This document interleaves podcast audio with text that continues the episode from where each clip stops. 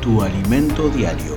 Isaías capítulo 44 versículo 3 y 4. Pues derramaré agua para calmar tu sed y para regar tus campos resecos.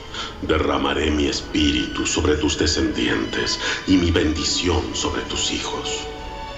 Prosperarán como la hierba bien regada, como sauces en la ribera de un río.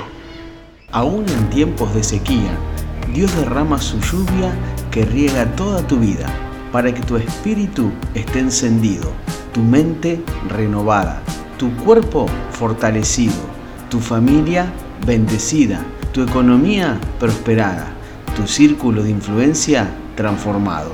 Oremos juntos.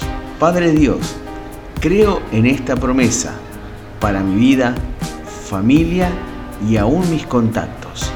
La recibo en el nombre de Jesús. Amén. Que tengas un bendecido miércoles.